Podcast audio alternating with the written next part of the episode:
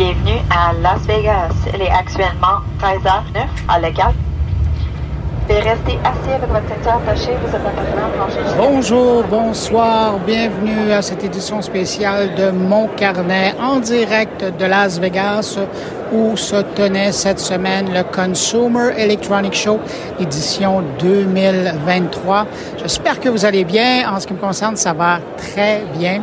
Euh, comme un petit poisson dans l'eau, très heureux après euh, des journées à marcher, à arpenter euh, les kiosques, les conférences, les présentations pour voir, sentir la technologie, rencontrer les gens qui la font, les gens qui travaillent à innover, les gens qui essayent d'inventer. Et puis, euh, j'ai pour vous aujourd'hui toute une émission.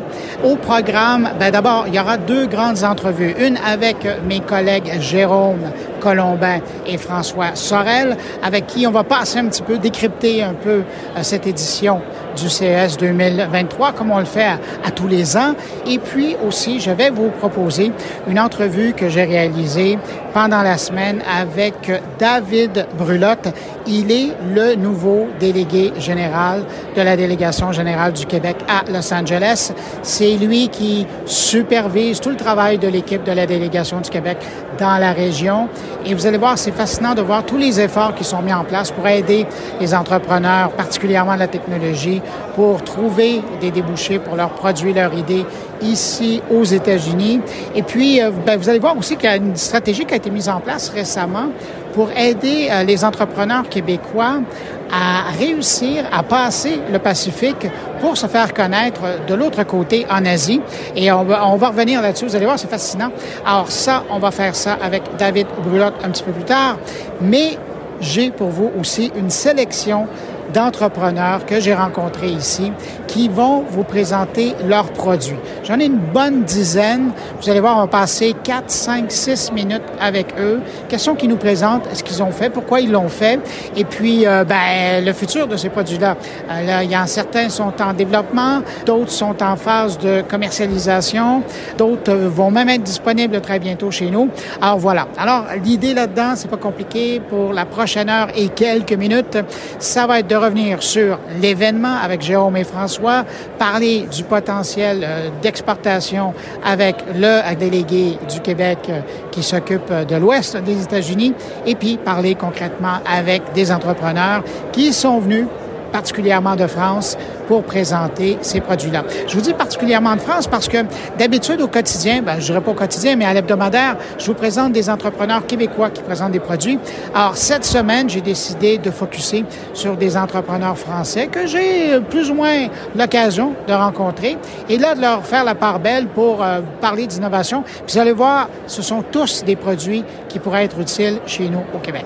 Alors voilà, on fait une courte pause et puis je vous reviens tout de suite avec mes collègues Jérôme Colombin et François Sorel pour revenir sur cette édition du CES 2023. La tech en. Laissez-moi en profiter pour vous inviter à venir écouter Radio Mon Carnet. Il y a deux façons de le faire, soit en visitant moncarnet.com, le blog, ou vous allez directement sur radiomoncarnet.com et vous aurez accès au lecteur MP3 de la radio. C'est parfait pour écouter sur un téléphone intelligent sur la route.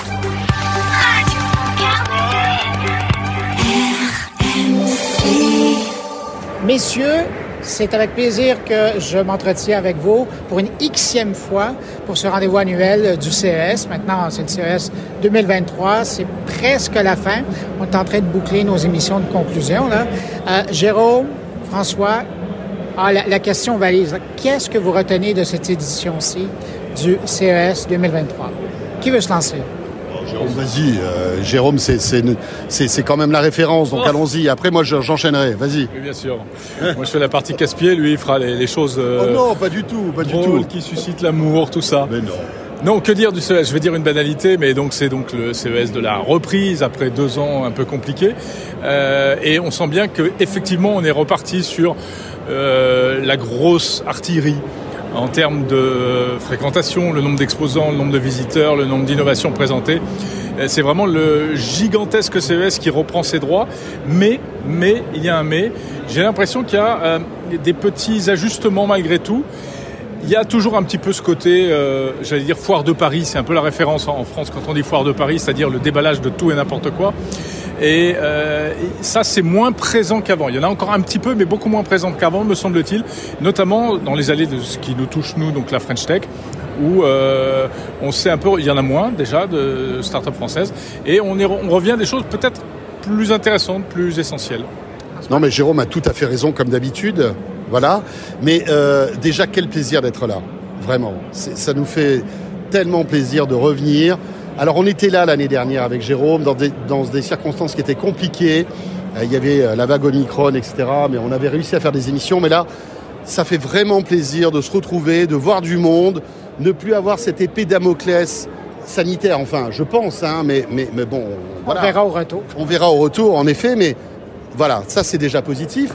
Deuxièmement, comme le disait Jérôme, j'ai l'impression que, que ce Covid a, a rendu un peu plus euh, sérieux le CES.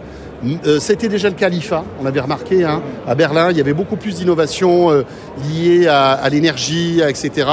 Et puis après, bon, après, il y a beaucoup d'innovations. Tu nous demandais ce qui m'a, moi, ce qui m'a marqué, euh, c'est par exemple, un exemple, Sony qui lance une voiture.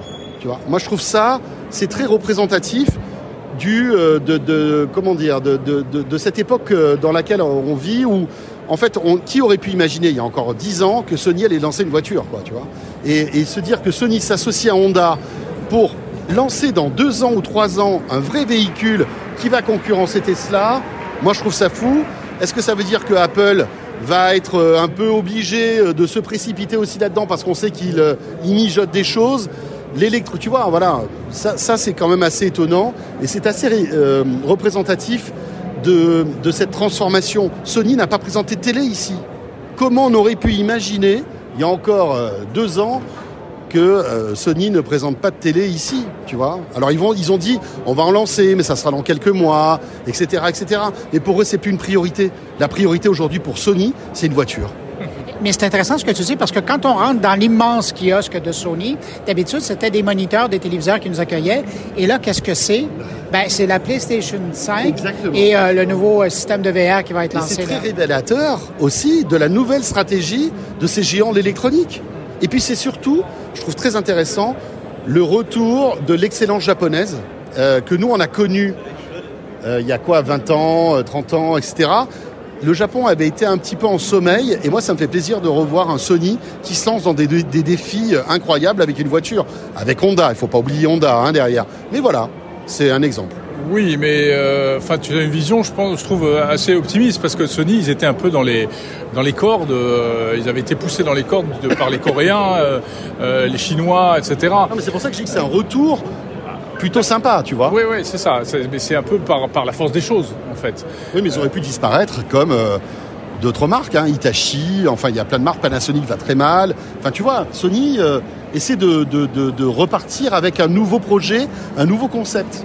Non, non, tout à fait, ça c'est intéressant. Alors après, il y a un autre grand thème, bon, on va, je sais pas si on va débriefer entièrement le CES, mais c'est la première fois que... Tu as euh, trois heures là, ça va? On peut y aller? Ouais, c'est la première fois que les organisateurs ont l'air de mettre véritablement et d'imposer comme un thème important tout ce qui est euh, ce qu'on dit sustainability, euh, durabilité, euh, développement durable, etc. Et c'est un sujet qui est euh, hyper fort en France. Et là, je le dis parce qu'après avoir discuté avec des gens, euh, des Français, qui me disent, mais euh, tu sais, les Français pensent beaucoup à ça, mais les autres, pas tellement. Hein, dans les télécoms, etc. Les Chinois, euh, ils, sont très loin de tout ça. Euh, on a l'impression, on est, la préoccupation environnementale est pas très très forte. Nous, en France, elle est très forte. On La n'est pas crise- du. La est- crise énergétique, elle est européenne. hein. Aux États-Unis, euh, Ouais. c'est quelque chose qui, qui leur passe au-dessus de la tête. hein. Oui, il y a la crise que- énergétique, mais il y a le réchauffement climatique surtout. C'est surtout ça le problème avec les échéances que Ouais, nous, ouais. on s'est fixées. Bon, alors vrai, il y a les big tech qui disent en 2030 on sera zéro carbone, etc.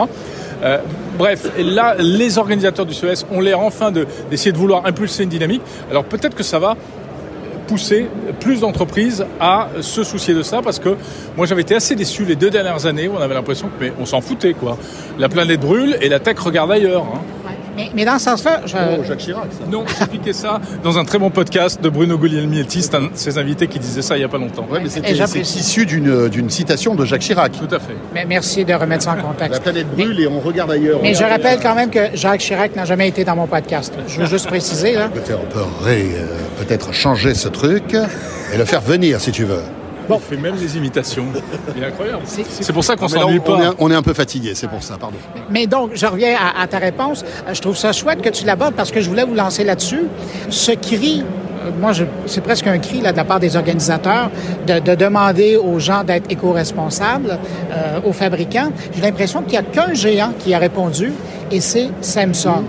Samsung qui a littéralement fait sa profession de foi dans sa conférence de presse là, euh, de lancement et c'est les seuls. Alors, moi, je me souviens de Panasonic à l'IFA à Berlin et qui avait un gros, gros sujet là-dessus. Donc, je pense, et puis on sait ce que fait Google, on sait les efforts que font Apple, euh, Microsoft, etc. Donc, euh, oui, là, Samsung le fait savoir, mais je pense qu'ils sont pas les seuls. Mais ils ont une vraie responsabilité, ces gens-là. Ils ont le pouvoir de faire des choses. Ils ont la puissance financière. Ils peuvent pivoter s'il le faut. Ils peuvent perdre de l'argent, mais qu'ils euh, réduisent leurs émissions carbone. Faut pas oublier le business hein, quand même. hein. Ça me fait rigoler. voilà, Apple, bien évidemment, qui fait attention. Mais est-ce que c'est toujours pertinent Alors on s'éloigne un peu du débat, mais de sortir un iPhone qui ressemble à celui euh, de l'année d'avant tous les ans, c'est la, question aussi, tu vois. Donc, et je pense que ça doit être un étau et, une équation intellectuelle impossible à résoudre pour ces gens-là. Se dire comment j'apporte ma pierre à l'édifice à cet objectif zéro carbone, mais de l'autre côté.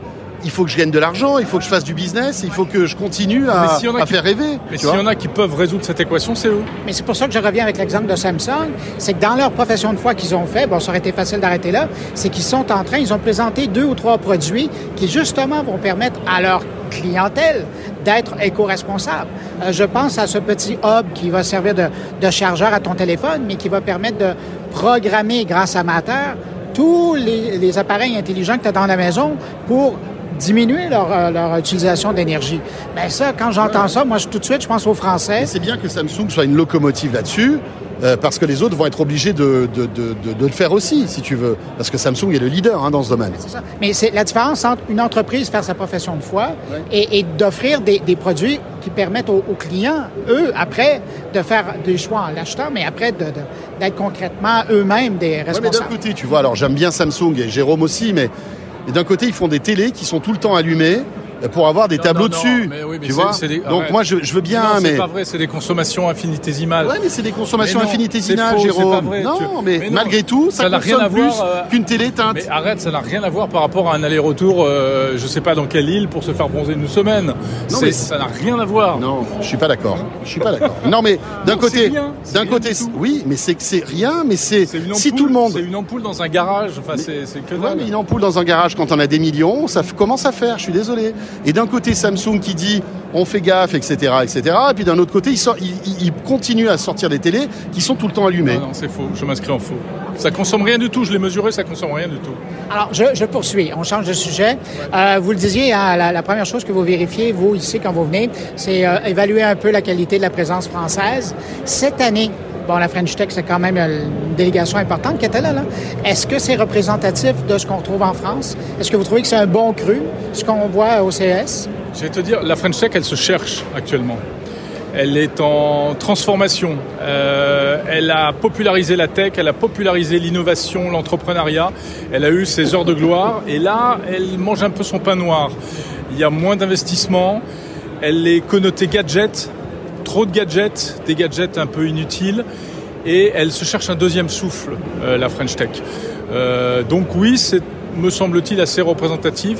Il y a encore quelques petites choses qui, à mon avis, euh, sont pas indispensables, mais il y a des bonnes, il y a des bons trucs en santé, par exemple. Il y a des trucs vachement bien. Alors, je suis pas tout à fait d'accord avec Jérôme. Je trouve que, euh, alors évidemment, euh, on a connu la patate connectée hein, euh, il y a quelques années. Ben, justement, j'en avait- parlais on sur avait- Twitter. On avait touché le fond. Mais qu'est-ce qui est arrivé à, à ce jeune Grenoblois? Est-ce qu'on le sait? Je sais pas. il a tout été emprisonné, hein, c'est comme ça que ça se passe chez nous. Bien sûr. Il paraît qu'il a la frite maintenant. Non, ce que je veux dire par là, c'est que je pense que la French Tech ne mange pas son pain noir. La French Tech, c'est structuré. On a enlevé tous les déchets, tout le gras, en quelque sorte, et là, on se retrouve avec l'excellence. Et l'excellence, elle est dans énormément de domaines. J'ai fait énormément d'interviews pour Tech Co, avec Jérôme ou sans Jérôme, etc. Et euh, on, est, euh, franchement, moi je suis bluffé encore une fois par l'écosystème tech français, l'excellence dans ces domaines. On a les meilleurs ingénieurs, Ah oui, on, ça, on a des trucs, on a des question, incroyables. Et que ce soit, alors déjà dans la santé, on est sans doute numéro un, franchement. Euh, WeSings, Barracoda, c'est des boîtes qui sont sublimissimes et qui sont, quand elles vont exploser ces boîtes-là, ça va être énorme. Et on n'est pas à l'abri qu'un Apple ou un Samsung les rachète. Hein, ça, c'est obligé, ça sera terrible. Mais voilà, pour l'instant, elles sont encore françaises. Et dans plein de domaines, on a des boîtes dans la cybersécurité, dans la robotique. On a des trucs super. Et franchement, euh, non, je trouve que il y a encore et toujours vraiment de belles innovations. Un mot à rajouter, écoute non, sauf qu'effectivement on est très fatigué parce qu'on en a quand même euh, profité pour faire plein plein plein d'émissions. François a fait combien? 172 heures je crois de d'émissions de télé. Ouais, mais c'est rendu un téléthon là, dans son Voilà. cas. Moi, je me suis amusé à faire de la radio. Je me suis beaucoup amusé à CES parce que j'ai refait de la radio libre comme je faisais à mes débuts. Hein, je suis arrivé avec mes quatre micros, mon ordi, ma connexion Internet et j'ai fait des émissions en live à la radio. Et j'avais l'impression de revivre mes 18 ans ou mes 20 ans. Euh, donc, euh, je me suis bien marré. D'ailleurs, félicitations pour cette euh, nouvelle radio. Mais je te renvoie le compliment. Merci puisque nous sommes désormais deux podcasteurs radiophonisés euh, quasiment simultanément. Mais ça, c'est génial ce que vous faites. Vous faites des radios, quoi. C'est Oui, top. c'est ça, c'est la nouvelle mode. Mais on en avait parlé euh, à Paris quand on s'était vu.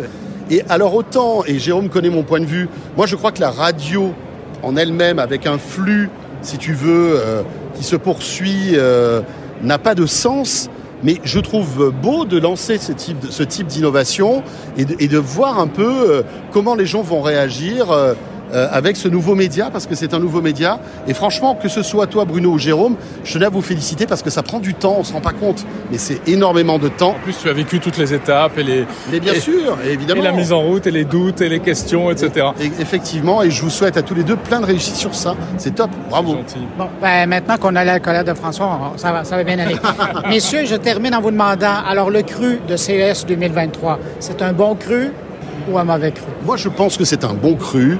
Tu sais, c'est compliqué parce qu'on est encore un peu dans l'effervescence. On se rend pas trop compte, on n'a pas tout vu, euh, euh, etc. Tout ça est à chaud. Mais moi, en tout cas, par, de par ce que j'ai euh, interrogé, les, personnes, les personnalités que j'ai pu voir, etc., le CS Unveiled aussi, je trouve que c'est un bon cru. Et, c'est surtout le, renouveau du CES hein, qui a voilà, beaucoup souffert ces, deux dernières années. Donc, moi, je pense que c'est un bon cru. Oui, moi aussi, je pense que c'est un bon cru euh, par la multiplicité des, des sujets, etc. Là où je suis un petit peu sur la réserve, c'est que on est sur du déjà vu, finalement, dans la tendance, dans beaucoup de choses, beaucoup d'innovations déjà vues, beaucoup de euh, une vision du monde déjà vue aussi. euh, c'est vendre, enfin voilà. J'aurais bien aimé que le fameux message du CES dont je parlais tout à l'heure soit un peu plus entendu, mais je perds pas euh, l'espoir qu'il soit plus entendu les années, les années à venir. Moi, j'ai l'impression que euh, M. Shapiro vient de planter une graine. Oui. On peut voir ça comme ça. Messieurs, je vous remercie. Euh, je vous invite évidemment à vous reposer un peu et à continuer votre CES parce que c'est pas terminé. Ah bah non, non, non, c'est pas encore terminé. On a encore des trucs à faire demain, notamment. Et Bruno, c'est toujours un plaisir que de te croiser euh, comme ça derrière un rideau, parce qu'il faut quand même vous expliquer comment on est là. hein. On est au cœur du, du, du CES. On est derrière un rideau parce que Bruno nous a dit venez là, il y aura moins de bruit, etc. On est debout. Et moi, je salue tous les auditeurs de mon carnet, euh, dont je fais partie, puisque Ah. je t'écoute chaque semaine. Euh, voilà, et donc j'encourage euh, tout le monde à, à- à continuer à t'écouter et à m'écouter aussi. Tiens. Ouais, ben, ben, je suis content que tu le dises parce que vous, vous deux, vous faisiez partie du dernier euh, podcast sans le savoir. Vous aviez vos signatures d'écoute que j'ai diffusées. et, euh, On a nos rondes serviettes dans mon carnet, non? C'est une expression française, ça veut dire qu'on vient euh, quand on veut. ah ouais, ou la carte chouchou, c'est comme vous voulez. Alors, dernière chose, si vous voulez écouter Bruno euh, sur un média, un excellent média français, il va falloir l'écouter dans Tech Co sur BFM Business. Voilà, le replay est disponible, etc., etc. Euh, Voilà, tu viendras débriefer. Tu es venu débriefer avec nous euh, l'actualité de ce CES dans Tech Co. Et, euh, si Tu as été excellent, hein, comme d'habitude. Et si vous passez sur mes réseaux sociaux, vous retrouverez euh, un lien pour le voir. Messieurs, merci, je vous laisse aller. Allez, au revoir. Salut Bruno. Salut, salut. Alors voilà, après les réflexions de Jérôme Colombin et François Sorel sur euh, cette édition du CES 2022, on passe tout de suite à cette entrevue que je vous promettais avec David Bruloc. le délégué général du Québec euh, du bureau de Los Angeles. David Brulotte, bonjour. Bonjour, bonjour Bruno, ça va bien? Ça va très bien, merci. David, le CES de Las Vegas, là, vous avez quelques jours euh, sous les pieds. Là. Ça représente quoi à vos yeux pour les entrepreneurs québécois, même pour le Québec? Ça représente une vitrine exceptionnelle pour nos entreprises qui sont ici et une opportunité d'apprentissage, de réseautage, de découverte. Euh, on avait hier avec nos entreprises du Québec un, un petit déjeuner où l'ensemble des entreprises euh, exprimaient leurs besoins, leurs désirs pendant CES, mais aussi, euh, et tout le monde était unanime pour euh, parler de CES comme étant vraiment une plateforme incontournable pour les découvertes en innovation. Donc tout le monde vient voir un peu quelles sont les nouvelles tendances, ce qui s'en vient dans le futur proche, futur un petit peu plus lointain, ce qui sera la tendance dans divers secteurs. Et ça a beaucoup évolué. Moi, c'est mon premier CS, euh, qui, est, toute une expérience, évidemment, de par la taille de, l'événement. Euh, mais tout le monde s'entendait pour dire que le, show en tant que tel a beaucoup évolué au fil des ans. Bruno, tu le sais mieux que moi, évidemment, euh, de par les secteurs qui sont représentés. Donc, c'est un, show qui est sur le, consumer goods à la base. Mais là, on a de l'automobile, de l'aviation, de la construction, dans le centre de convention, il y a de la machinerie lourde également. Donc, on, est loin des montres intelligentes et de l'oreiller qui peut prédire vos heures de sommeil. Et donc, pour ça, je pense que pour les entreprises, c'est vraiment incontournable mondialement pour voir les tendances qui s'en viennent euh, dans, le, dans leurs marchés euh, respectifs. Euh, je trouve ça intéressant de mentionner ça parce que j'ai l'impression que ça va changer le type de délégation que le Québec va avoir dans les prochaines années. Là, parce qu'on parle de 41 secteurs différents. Euh, vous mentionniez justement les John Deere et euh, Caterpillar qui, avec leurs monstres de technologie, qui sont dans l'autonome. Mais c'est ça, pour le Québec, là, on n'est plus seulement dans, puis c'est important ce pôle-là là, de l'électronique et, et, des composantes, mais euh, on, on, est rendu ailleurs et, et, ici au CES et à quelque part, ça devrait changer l'image de la délégation. Euh, oui, ça a déjà changé. Puis c'est un peu aussi à l'image des entreprises qui sont ici avec nous, euh, avec Investissement Québec et nos, partenaires, euh, l'antenne à San Francisco évidemment, la délégation à Los Angeles. Et euh, encore une fois, hier, en discutant avec les entreprises, on le voit dans leur offre de services et de produits, c'est assez rare maintenant qu'une entreprise est mono-industrielle. Donc, chacun offre un produit ou un service, mais qui vient avec une suite logicielle, un, service complémentaire. Et donc, c'est un peu à l'image de, de, CES aussi, où euh, même dans les, secteurs de machinerie lourde, Caterpillar, par exemple, hier, qui présentait une machinerie lourde minière qui est autonome et qui s'en va euh, vers une version hydrogène ou électrique ou combinée. Et donc, même dans ces secteurs-là qu'on dit plus traditionnels, bien, il y a vraiment une évolution très, très rapide qui se fait euh, dans, ces, dans ce secteur-là aussi. Donc, c'est un petit peu la même chose pour les entreprises du Québec qui, eux, offrent une multitude de services. Et la délégation a déjà euh, beaucoup changé par rapport aux éditions euh, précédentes, pré-pandémiques, évidemment. On travaille avec nos partenaires, très grande, très grande variété de partenaires, dont euh, Québec international, par exemple, la Chambre de commerce euh, de Montréal, Propulsion Québec. Donc, dans la mobilité, déjà, on sent que, que c'est quelque chose qui est très central euh, à, CES. Et donc, déjà, juste dans la composition des partenaires qui accompagnent leurs entreprises, ça a déjà évolué beaucoup depuis, disons, une dizaine d'années. Je suis curieux, puis je vais profiter de, votre rencontre avec les entrepreneurs que vous avez eu précédemment cette semaine. Ils vous disent quoi, eux, quand ils viennent ici? Bien, tout le monde est, euh, surtout, je pense, au retour en présentiel, impressionné de la taille de l'événement. Donc, on a, plusieurs entreprises qui sont ici pour la première fois. Euh, et ils ont beaucoup de rencontres d'affaires. C'est la mission de la délégation générale, puis de l'antenne à, Silicon Valley et d'Investissement Québec, c'est d'organiser des rencontres B2B, entre business à business, entre nos entreprises québécoises et des partenaires ici, que ce soit des partenaires qui peuvent être des distributeurs, des acheteurs, euh, mais aussi des partenaires de développement euh, technologique, d'innovation. Et donc, pour euh, la majorité des entreprises qui sont ici pour la première fois, bon, évidemment, c'est la taille du, salon qui est un petit peu, un petit peu démesurée, qui surprend. Pardon, mais pour la vaste majorité, ils sont arrivés très, très bien préparés avec l'accompagnement d'Investissement Québec et donc ils savent à quoi s'attendre, ils savent qui aller voir, quelle conférence aller voir et écouter. Euh, avec qui passer du temps, avec qui passer moins de temps. Exact, exact. C'est ce qu'on essaie de, de, les guider à travers tout ça. Et euh, ben, comme tu as vu, Bruno, on a, on a, un kiosque. Et donc, sur le kiosque, on attire beaucoup d'entreprises américaines, mais aussi internationales, qui peuvent venir faire des rencontres. Et d'ailleurs, kiosque plus important que par les années passées. Hein? Oui, un petit peu plus important. Euh, la délégation aussi est assez substantielle. On s'appelle, je disais un peu à la blague aux entreprises, on est début janvier. Donc, on a des collègues qui reviennent au travail lundi prochain. Et nous, on est déjà au travail dans un show là, très, très important, très Euh, et donc, pour, la, disons, la date et la taille de, l'événement, en effet, c'est une délégation euh, très substantielle cette année. On est très content parce que l'an dernier, ça avait été un petit peu euh, annulé à la dernière minute. Donc, euh, retour en présentiel costaud cette année, puis très productif, en tout cas depuis le trois jours qu'on est ici. Mais David, je veux quand même profiter de votre expérience parce que vous, vous avez tout un passé assez récent dans le monde asiatique.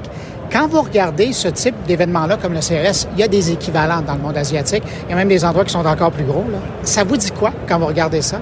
Bien, évidemment, c'est euh, un événement, bon, on est à Las Vegas, c'est un événement en Amérique du Nord, mais, et tu l'as vu, puis là, on, est en vocal seulement, mais si on se tourne, bien, on est à côté des kiosques de l'Inde, des Pays-Bas. On entend toutes sortes de langues. Donc, c'est vraiment un événement mondial. C'est la particularité de CS, mais aussi de beaucoup d'événements qui sont soit ici à Las Vegas ou, euh, ailleurs dans le monde. Et c'est quelque chose sur lequel on, on travaille depuis quelques années et qu'on a formalisé cette année aussi. C'est d'offrir à nos entreprises québécoises qui viennent ici un volet transpacifique. Et donc, d'être en mesure de, de travailler, de parler, de rencontrer des entreprises asiatiques. Et là, on a un collègue de Corée qui est ici, Andrew. Et l'objectif est que pour nos entreprises du Québec, qu'ils aient déjà une connexion en Asie sans nécessairement faire le voyage qui est long, qui est coûteux, qui a une barrière culturelle et linguistique importante, alors qu'ici, bien, les gens sont tous ici pour la même raison. Et donc, on essaie d'accélérer ce développement international-là vers l'Asie, mais en passant par une plateforme qui est ici dans l'Ouest américain. Et on a une collègue à San Francisco, à l'antenne de Silicon Valley, qui, dans son mandat, elle est responsable d'accélérer ce, ce développement-là des entreprises québécoises vers le pont asiatique, mais à partir de la Silicon Valley où il y a des centaines d'entreprises japonaises et coréennes, par exemple, qui sont établies. Et ça, c'est récent, ça. Cette innova... bon, je vais parler d'innovation oui. en termes de développement d'affaires. C'est tout nouveau. Là. Ça fait quoi? Ça fait un an, deux ans? À peu près, oui. Ça m'a suggéré l'idée, en fait, alors que j'étais à Tokyo. Donc, moi, je suis arrivé à Los Angeles en juillet dernier. J'ai fait les quatre dernières années au Japon. Euh, et avec ma collègue Geneviève en Corée et René à Singapour et mon prédécesseur Philippe, euh, on a élaboré au fil des je dirais, quatre dernières années le projet transpacifique, l'approche transpacifique, qui vient essentiellement de processus qu'on avait en interne, qui n'était pas formalisé, de triangulation. Et donc l'idée, c'est d'utiliser le réseau du Québec, des bureaux du Québec à l'étranger, qui est colossal, qui est très très bien organisé, avec évidemment nos, nos, nos équipes chez Investissement Québec, et de maximiser notre présence dans le monde. Donc, l'idée à la base était de dire, ben, par exemple, au Japon, quand j'y étais, est-ce qu'on peut aider des entreprises québécoises à rencontrer des groupes japonais quand ils font une mission ici à CES à Las Vegas? Donc, est-ce qu'ils peuvent rencontrer, par exemple, un donneur d'ordre comme Panasonic ou un constructeur comme Toyota qui est représenté ici, commencer des rencontres avec soit des acheteurs, euh, soit des gens en innovation, et par la suite, s'il y a une accroche qui est substantielle, là, on leur proposera de venir à Tokyo et on fera un, programme comme on est habitué de le faire, mais avec déjà une base d'intérêt qui est significative au lieu de faire ça un petit peu euh, à, à l'aveuglette. Donc, l'idée est toute simple, c'est d'utiliser notre réseau, de le, de le maximiser, d'utiliser tout le potentiel qu'il offre. Mais maintenant, depuis, comme tu le disais, Bruno, depuis environ un an, là, on a une ressource à Silicon Valley qui fait ça. C'est dans son mandat, c'est écrit dans son mandat. On l'a recruté pour ça. Et euh, là, elle a un programme qui est bien établi de rencontres avec des incubateurs où se trouvent des entreprises japonaises, coréennes, singapouriennes, avec des fonds d'investissement aussi qui, eux, ont ce qu'on appelle en anglais des tech scouts. Donc, ce sont des gens qui sont envoyés de l'Asie pour trouver des entreprises, des innovations, de l'innovation en Amérique du Nord pour éventuellement réintégrer cette innovation, ces services, ces produits au sein de leurs entreprises en Asie, alors qu'eux sont peut-être dans un environnement qui est différent, dans lequel ils ont moins euh, sont, auxquels sont moins exposés à l'innovation qui se fait en Amérique du Nord, par exemple. Donc, notre but, c'est vraiment d'accélérer ce lien-là. Puis on a beaucoup de succès euh, et beaucoup de, beaucoup de réponses, je dirais, des groupes asiatiques pour l'instant. C'est fort ingénieux. Pour suivre la scène technologique depuis longtemps, je trouve ça pas mal wise. Je vais utiliser cette, cette expression-là. En terminant, euh, David, vous, quand vous regardez cette édition-ci et vous pensez à l'an prochain, Qu'est-ce que vous avez en tête? Oh, c'est une bonne question. Euh, ce que j'aime particulièrement de cette année, puis ce que je veux qu'on répète l'an prochain, c'est d'avoir travaillé avec beaucoup de partenaires au Québec. Puis les entreprises, hier, encore une fois, dans notre, dans notre huis clos petit déjeuner, l'ont presque toutes mentionné. On a des chambres de commerce régionales qui sont ici. Je mentionne la Chambre de commerce de Montréal, Québec International, Propulsion, le CEIM. J'ai vu Longueuil aussi. Longueuil, Laval, C2MI, euh, qui est dans la région de, de Bromont. Donc, beaucoup de partenaires qui sont hautement spécialisés, soit dans un secteur en particulier, propulsion par exemple, ou soit sur une géographie donnée. Et donc, par exemple, la Chambre de commerce euh, des Moulins. Et donc, eux viennent et connaissent très, très bien les entreprises de leur région ou de leur secteur. Et je trouve qu'on a une meilleure portée à travailler comme ça en équipe, avec évidemment l'appui de nos bureaux dans l'Ouest, puis d'Investissement Québec à Montréal et, dans nos équipes euh, dans l'Ouest américain. Parce que quand on arrive ici, bien, les entreprises sont réellement très bien accompagnées, se font suivre pendant le show, pendant les rencontres d'affaires. On organise évidemment des événements de réseautage. Il y en a un ce soir, on en avait un hier matin. Il y en a un demain, euh, demain soir également. Donc ça, je trouve que c'est une formule qui est gagnante, que les entreprises apprécient. C'est l'objectif. On fait pas ça pour nous, on fait ça pour eux. Puis la réponse est très, euh, est très positive. Ce que j'aimerais qu'on fasse davantage l'an prochain, euh, c'est d'être mieux représenté, plus visible, par exemple, dans des conférences ou sur euh, par exemple, on voyait hier certaines annonces où il y a des entreprises québécoises qui ont participé d'une façon euh, indirecte peut-être à un projet, à un produit, euh, et où l'entreprise centrale fait une mais on ne sait pas que le Québec est derrière ça. Donc, évidemment, ça arrive régulièrement. Là, ce que, j'aimerais qu'on fasse pour l'an prochain, c'est capable de mettre ça plus en valeur un petit peu. Puis avec ton aide, évidemment, ça passe, aussi par la diffusion de l'information. Je pense que ce serait mon, petit ajout pour, euh, pour l'an prochain. Mais bon, ça se passe très bien déjà. C'est un, c'est un wish list, euh, un souhait à, ajouter à, ce qu'on fait déjà, puis à ce que les équipes font très, très bien. Euh, et là, bien évidemment, dans les prochaines semaines, prochains mois, c'est de convertir ce qui s'est passé ici pendant CS. Ce que je disais, en terminant, ce que je disais hier aux entreprises, quand on arrive à l'aéroport, pour ceux qui sont jamais venus à Las Vegas, on voit le célèbre signe qui dit What happens in Vegas stays in Vegas. Ce qui se passe à Las Vegas reste à Las Vegas, évidemment. Et je disais aux entreprises, non, what happens in Vegas shouldn't stay in Vegas. Ce qui arrive ici, il faut en parler, il faut continuer les démarches. CES, c'est un événement, mais c'est vraiment c'est un processus qui se fait sur l'année. Donc, rappelez les gens que vous avez, que vous avez rencontrés ici. Il faut convertir les rencontres en, opportunités d'affaires, en résultats. C'est ce que nous, on, s'attelle à faire avec l'antenne à Silicon Valley puis la délégation à Los Angeles. C'est d'aider les entreprises à convertir, maintenir le lien, puis éventuellement, bien, faire des ventes. Euh, soit de produits, de services, des partenariats, des partenaires en innovation. Donc, c'est vraiment l'objectif. Alors, c'était mon message aux entreprises de dire, utilisez cette très, très grosse plateforme présentement pour initier, continuer des, discussions que vous avez, mais n'oubliez pas qu'il faut après ça convertir ça en résultat, puis on sera là pour les appuyer, pour le faire dans l'Ouest américain. Pour les entrepreneurs qui nous écoutent, la première porte d'entrée, ce serait Investissement Québec? Investissement Québec au Québec, euh, mais comme je disais tout à l'heure, on est, c'est toute la même équipe. Bon, évidemment, il y a des, il y a des groupes différents de, de, à l'intérieur du même, de la même organisation. Donc, ça peut être par nous à Los Angeles. Euh, si les gens nous rencontrent ici, on se fait contacter sur LinkedIn énormément, ce qui est une très bonne euh, porte d'entrée. Puis après, on redirige tout simplement. Investissement Québec est vraiment la cheville ouvrière, le pivot Québec pour accompagner les entreprises à l'exportation. Et après ça, quand les entreprises ont été disons, encadrés sur leurs leur besoins, leurs désirs, sur aussi leurs souhaits en, termes d'échéance pour activer certains partenariats, certains marchés. Une fois que tout ça a été un peu paramétré à Montréal, euh, les équipes d'investissement Québec envoient euh, ces dossiers-là dans le réseau, donc dans nos bureaux à l'étranger. On a plus d'une trentaine de bureaux dans presque 20 pays dans le monde. Et on a des gens d'investissement Québec dans nos équipes, mes collègues dans mon équipe, qui vont prendre le relais, que ce soit pour des missions commerciales comme dans le cadre de CS ou euh, des missions particulières. Donc, on n'a pas besoin d'attendre un, événement comme CS ou une autre grande foire commerciale pour venir sur le terrain. Et nos équipes ici accompagnent, puis tu parlais à Mathieu Cormier qui est directeur d'exportation. Donc, dans son équipe, il y a des gens qui vont accompagner vraiment de un, à un. On n'a pas besoin, encore une fois, d'être un groupe, ça n'a pas besoin d'être organisé par une association. Les entreprises, les entrepreneurs viennent venir seuls et là, on organise un, vraiment un programme de rencontre d'affaires. On, accompagne dans les rencontres euh, ces entrepreneurs-là, puis on aide au suivi par la suite pour que les entreprises ben, fassent des affaires sur le territoire américain. Donc, c'est vraiment très, très simple. Ce que je dis aux entreprises hier, il n'y a pas de paperasse à remplir, il n'y a, a, pas de, a pas de barrière à l'entrée. Vous nous contactez, On vous aide du mieux qu'on peut. Si c'est pas euh, un secteur ou si la taille de l'entreprise euh, ne, ne convient pas, par exemple, à un marché spécifique, puis on parlait du Japon tout à l'heure. Ben, c'est ce qu'on disait souvent aux entreprises. Vous, voulez venir au Japon, vous savez que c'est un marché complexe, loin, la barrière à l'entrée est beaucoup plus euh, élevée, ne serait-ce que par la distance et le coût pour s'y rendre.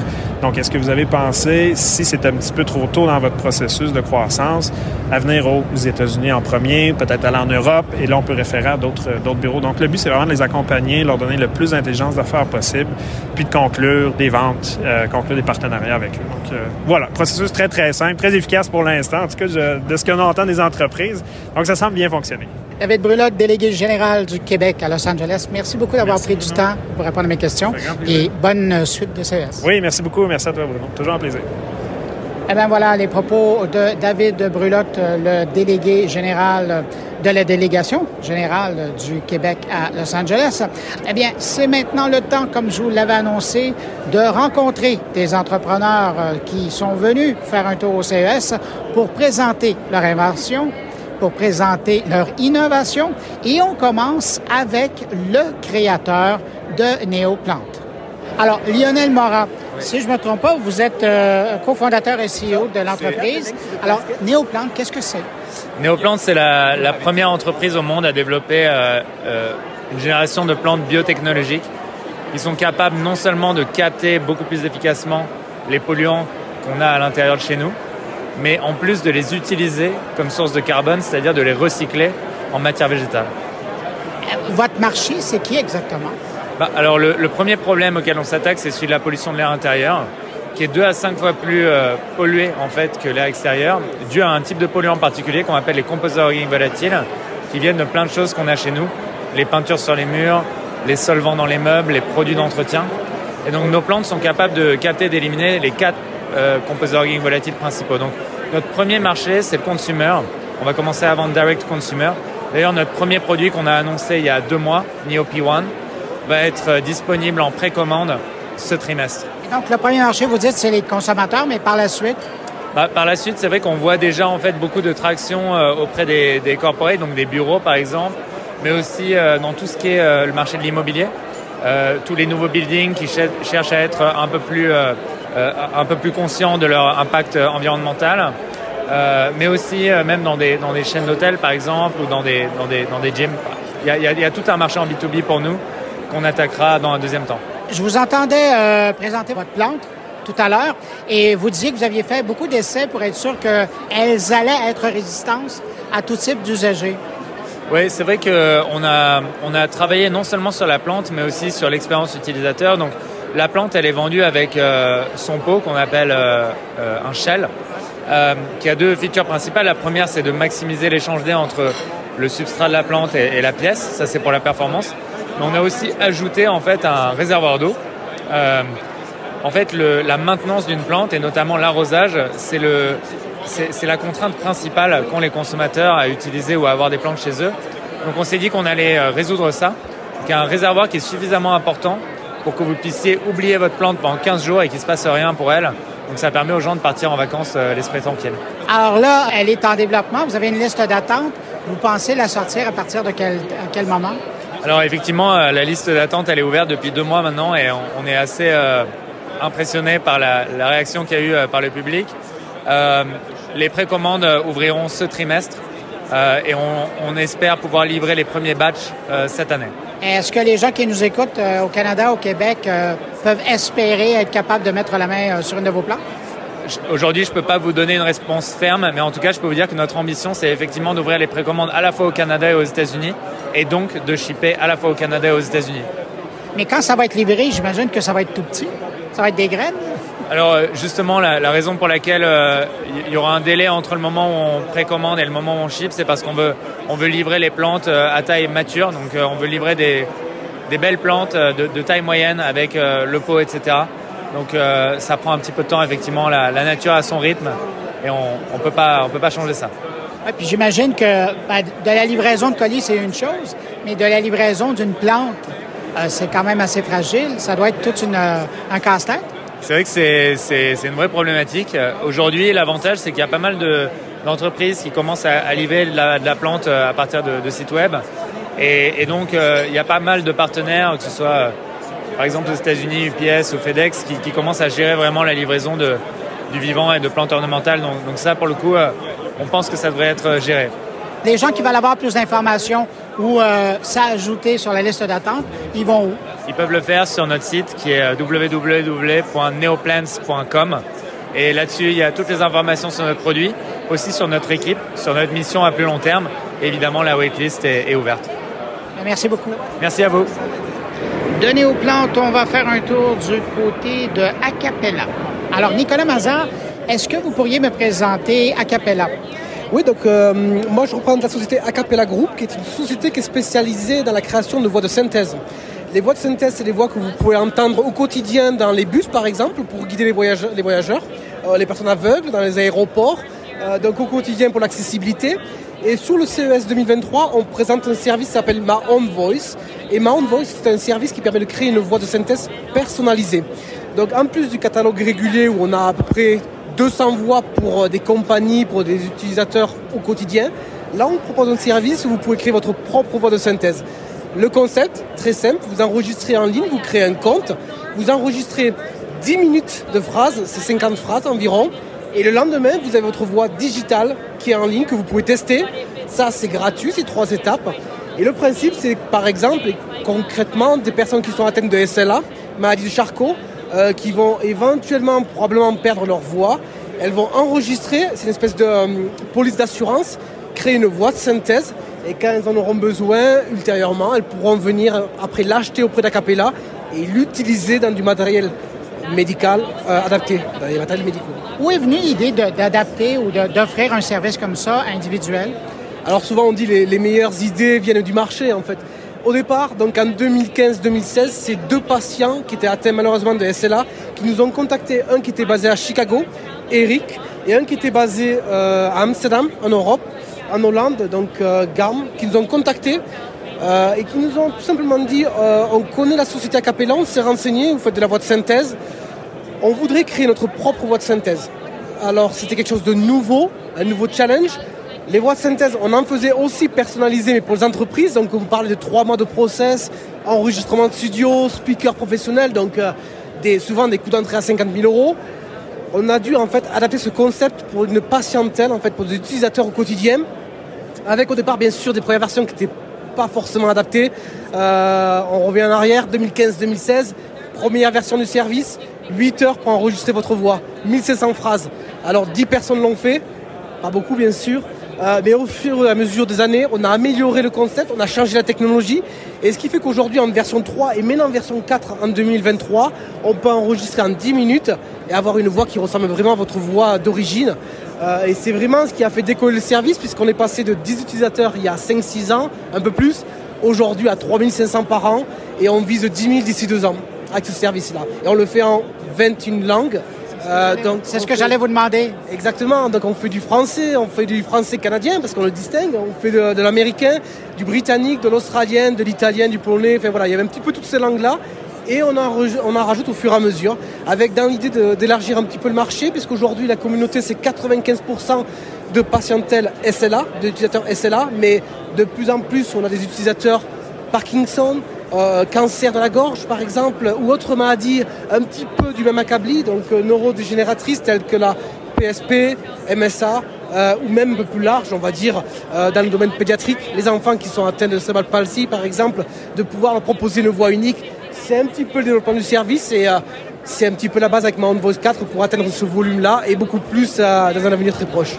Et, ce sont des professionnels de la santé qui vous contactent pour leurs patients ou ce sont ces gens-là eux-mêmes qui vous contactent? Euh, vous avez les deux approches. Vous avez le patient qui, peut, qui fait la démarche un petit peu, parce qu'il y a deux types de personnes. Il y a qui vont, il y a un petit peu, un petit peu un temps d'acceptance en fait du diagnostic souvent. Donc certains vont s'adosser aux professionnels, donc euh, des, thérapistes, des SLP, SLT, orthophonistes, qui connaissent le service, donc qui nous contactent. Et puis vous pouvez avoir des patients qui, euh, ben, se disent, il y a des outils, il y a des solutions, il faut se renseigner, on va, on va un petit peu creuser ils prennent connaissance de la voix de synthèse, ils prennent connaissance des voix personnalisées, et puis par eux-mêmes, en fait, ils vont nous contacter, euh, et puis très simplement faire la démarche de créer leur voix, parce que, comme on dit un petit peu à, ces audiences-là, à tout le monde, le principe, c'est de créer la voix au plus tôt. C'est une police d'assurance, vous la créez, que vous l'utilisiez ou pas, ça vous coûtera peut-être rien du tout, peut-être que vous aurez acheté, mais au moins vous l'avez conservé et vous ne le regretterez pas plus tard. Et au, au niveau des coûts, ça ressemble à quoi? Alors les coûts aujourd'hui, donc créer sa voix, déjà le concept c'est gratuit. Donc créer, stocker, avoir la voix en ligne disposition, c'est gratuit. Donc on a toujours le principe de essayer avant d'acheter.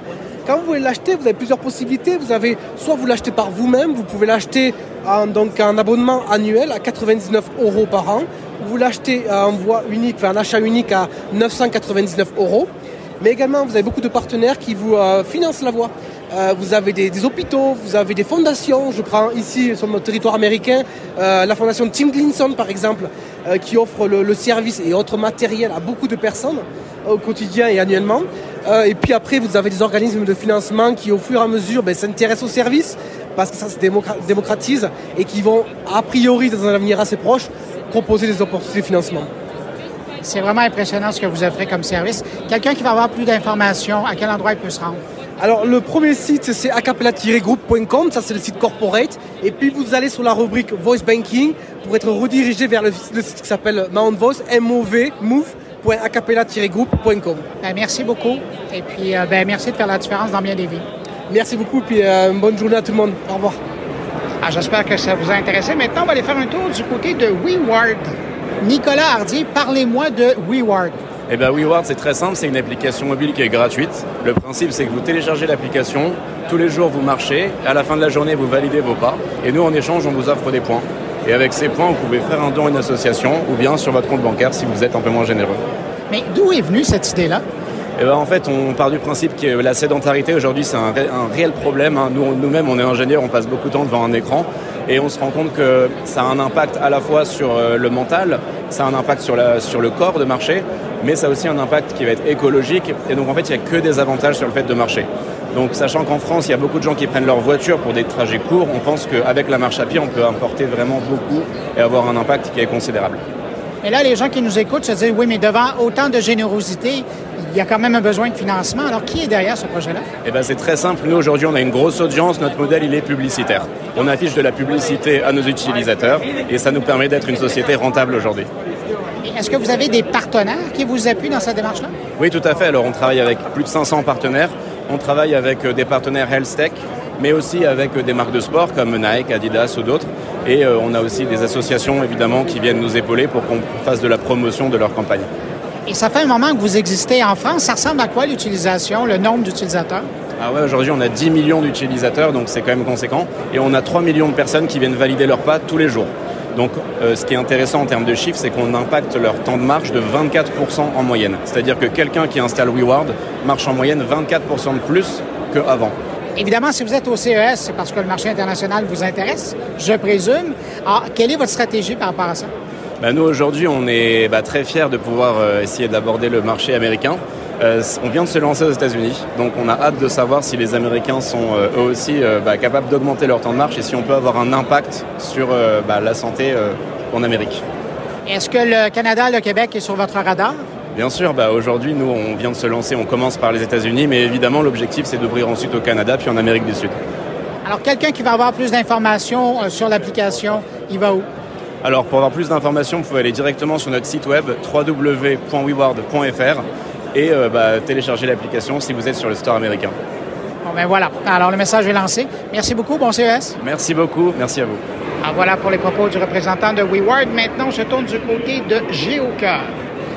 Nicolas Boursier, parlez-moi de GeoCœur. Alors, GeoCœur est un panneau connecté euh, constitué au-dessus des défibrillateurs publics dont le but est d'alerter les passants qui passent devant un défibrillateur lorsqu'il y a un arrêt cardiaque à proximité.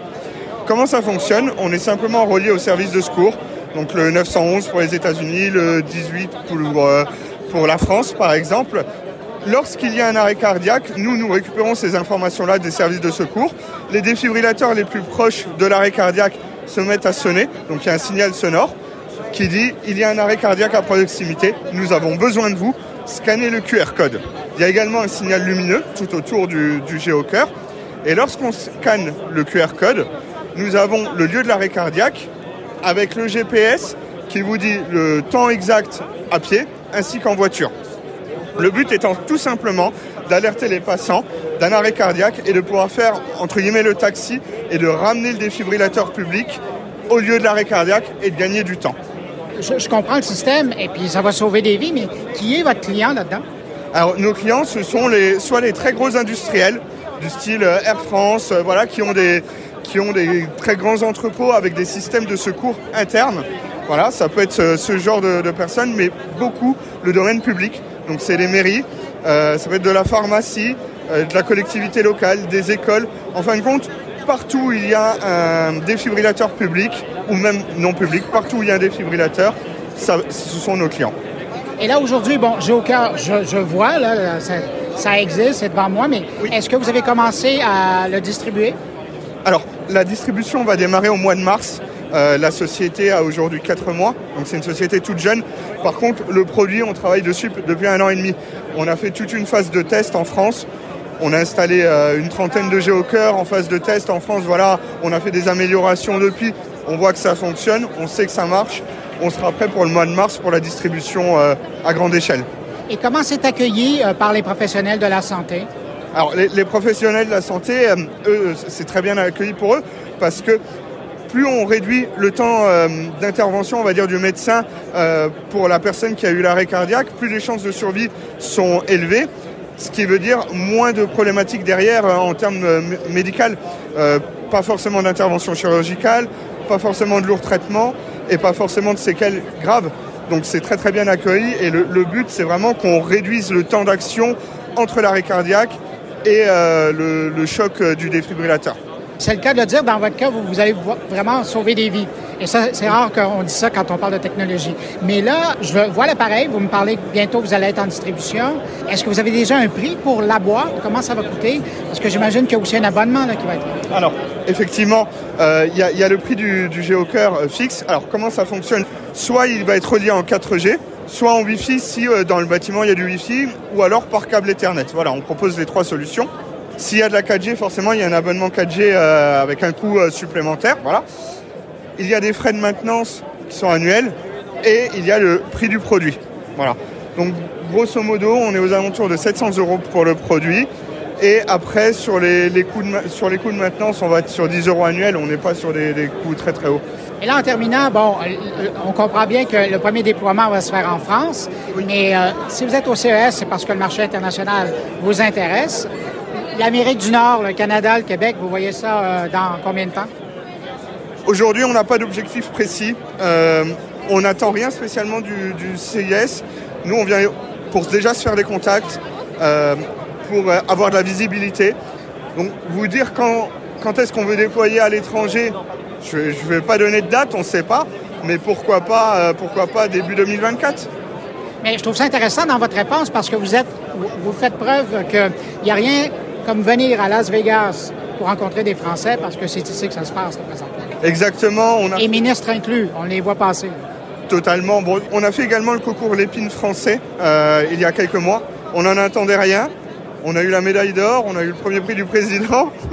Donc bon, on se dit sur un malentendu, on peut avoir la même chose à Las Vegas. Ben, je vous souhaite une bonne chance pour les prix et puis euh, ben, félicitations puis bon CES. Merci beaucoup et puis très bon salon, très bonne journée. Tiens, euh, évidemment, on a parlé beaucoup de métavers dans cette édition du CES.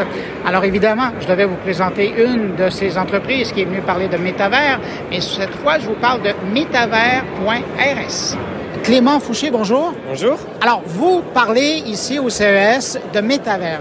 Qu'est-ce qu'on peut ajouter et en quoi votre produit, votre service se positionne dans ce nouvel univers? Oui, donc nous on est, euh, on est convaincus que les univers virtuels vont s'ouvrir petit à petit et que la frontière entre euh, gaming, e-commerce et réseaux sociaux va devenir de plus en plus euh, poreuse. C'est le cas par exemple pour un, pour un Fortnite euh, qui s'ouvre petit à petit avec la creator economy où n'importe qui peut créer son skin et le vendre, donc les marques qui vont euh, pleinement. Et donc nous on édite une plateforme pour permettre aux marques de gérer leur présence dans les univers virtuels à l'échelle. C'est-à-dire que euh, jusqu'à présent ils, ils déployaient un drop de NFT où ils faisaient euh, une première expérience, un POC. Nous on est convaincus que demain elles auront besoin d'un outil pour avoir une, gouvernance globale de, leur stratégie au niveau de la marque, pouvoir gérer des drops de NFT à l'échelle, pouvoir euh, créer des expériences et engager leur communauté à travers toute une suite d'applications qu'on est en train de développer. Alors, votre premier marché, ce sont les marques qui vont être présentes dans une des plateformes de métavers. Oui, alors pas spécifiquement dans une des plateformes de métavers, nous on est assez agnostique, mais euh, ça va être des marques qui veulent euh, aller toucher de la génération Z au global, et après elles vont aller choisir un univers spécifique pour aller toucher telle ou telle communauté. On accompagne des grandes marques de luxe et euh, des retailers, donc on, a, on, on a 8 clients mais que des très gros comptes, que des très grosses marques de luxe. Euh, on n'a pas vocation à prendre tous les clients non plus, on sélectionne les projets auxquels on croit et euh, on a cette chance-là. Euh, et, et, et, on édite aussi, pour info, des, des, des, petits environnements 3D intégrés sur le site de la marque pour présenter sa marque autrement et gamifier l'ensemble de, de l'expérience. Est-ce que c'est déjà possible de parler de marques, d'en nommer? Question de savoir un peu dans quel secteur vous êtes. On bosse avec Groupe LVMH, on bosse avec Westfield, on bosse avec Stellantis. Donc je dis pas les marques au sein de... Mais, mais, mais voilà, ça vous donne des, des exemples pour elle, l'intérêt de passer par votre service, qu'est-ce que c'est? Bah, c'est On est un facilitateur, c'est-à-dire que nous, on édite une sorte de Shopify pour le Web3, là où jusqu'à présent, on le faisait de manière un peu archaïque ou de développement ad hoc. Donc les, les agences le, faisaient ce développement spécifique et maintenant, les agences vont passer par notre solution pour se simplifier la tâche. Donc soit on prend des agences en direct, soit enfin des marques en direct, soit on passe par leur agence. Et le modèle pour vous, le modèle financier, comment ça fonctionne? C'est par mois, c'est par volume, qu'est-ce que c'est? Non, c'est par mois, donc il va y avoir euh, des, des, des, coûts de setup euh, avec des coûts de créa s'il y en a. Ensuite, ça va être une licence mensuelle et parfois un pourcentage de revenus chers sur les NFT vendus. Et là, si vous êtes au CES, c'est parce que vous voulez grandir, euh, vous voulez aller ailleurs qu'à la France. C'est quoi vos marchés que vous visez? Donc nous, on est en France, on est à Paris, Angers, Vierzon et Hong Kong. On est, enfin, on est aussi à Hong Kong. Euh, on a pour vocation en effet d'aller sur le marché US euh, à moyen terme.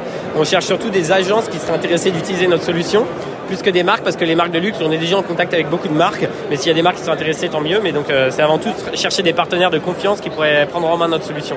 Parce qu'en fait, on va, on construit aussi, on ajoute des, on l'ouvre avec des API, n'importe qui pourrait créer euh, et l'intégrer dans sur le site e-commerce de la marque. Ou, donc voilà, l'idée c'est de mettre à dispo une boîte à outils pour les marques. Et euh, des agences, des gens qui seraient intéressés par euh, votre solution, comment ils peuvent avoir plus d'informations, où ils vont?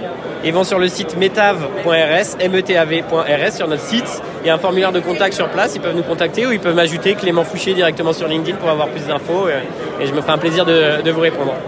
Ben, Clément Fouché, merci pour cette entrevue et euh, bonne suite de CES. Merci, merci beaucoup. Très bon CES. À bientôt.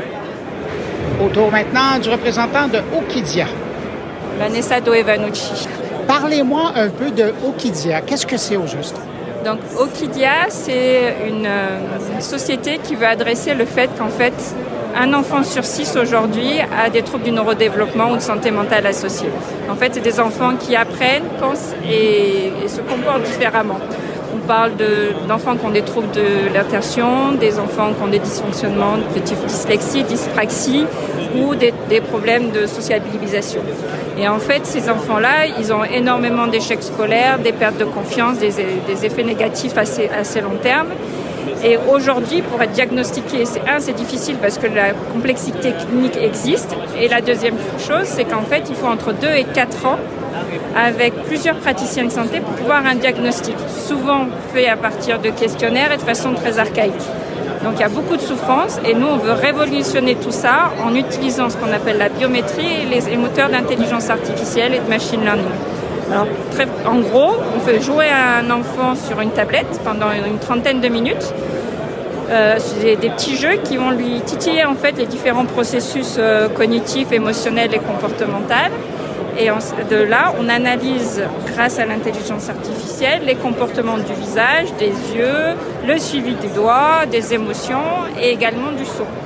Donc en fait, on va créer à partir de toute cette analyse des métriques, qu'on appelle biométriques ou marqueurs digitaux.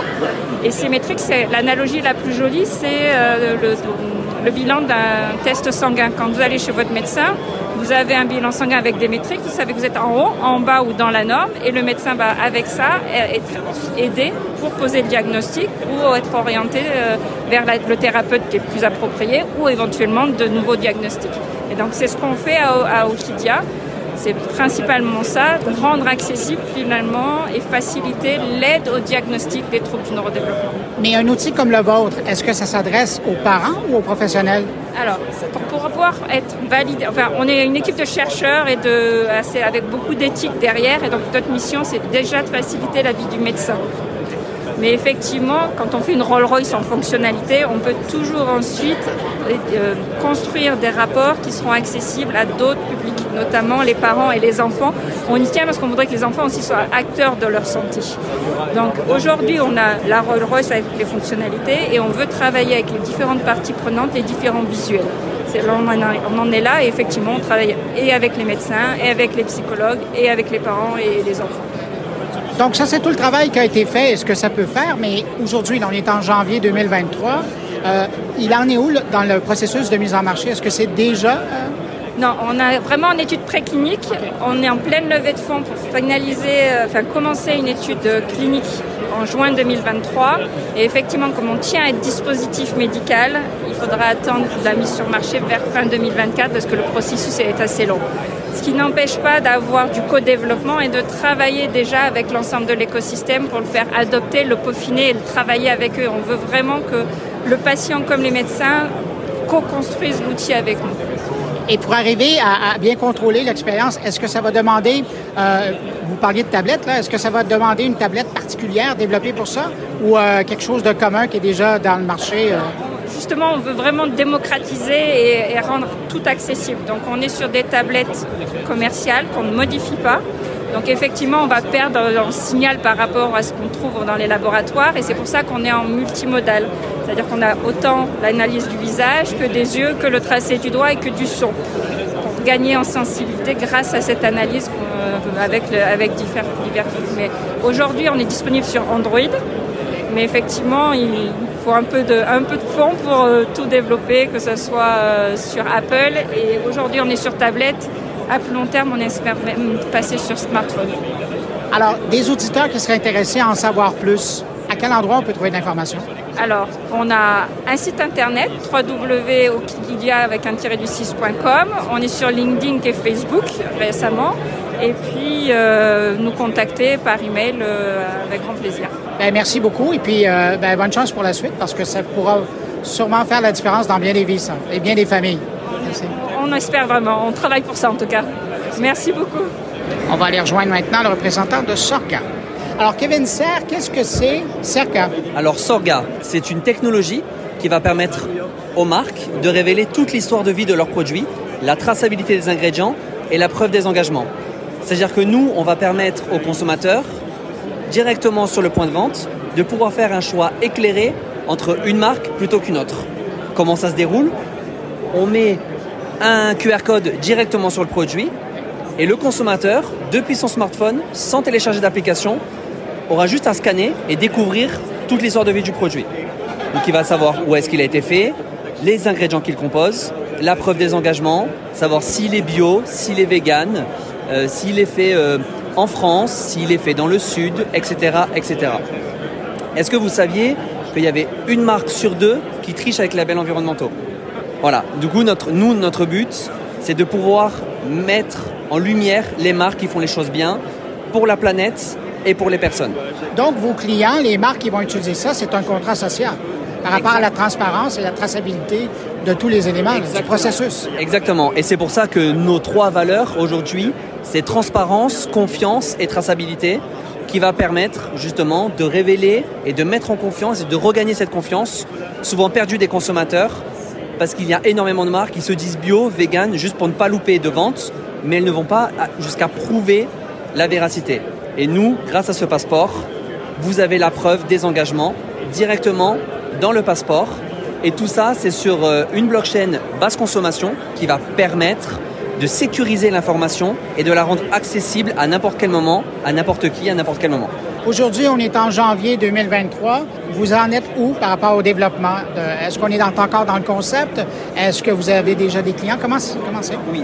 Alors, comme là, vous pouvez le voir, donc on va avoir des produits de maroquinerie, textile, beauté, soins, parfumerie.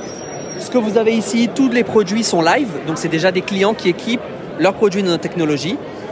Et c'est une technologie qui a été créée en 2000, à l'été 2021 on a eu à peu près euh, deux ans de R&D avec des anciens chercheurs en cryptographie du CNRS et qui la boîte s'appelle KeyX avec euh, Lorenok qui en est le fondateur et on s'appuie sur leur technologie et nous pour développer cette application métier.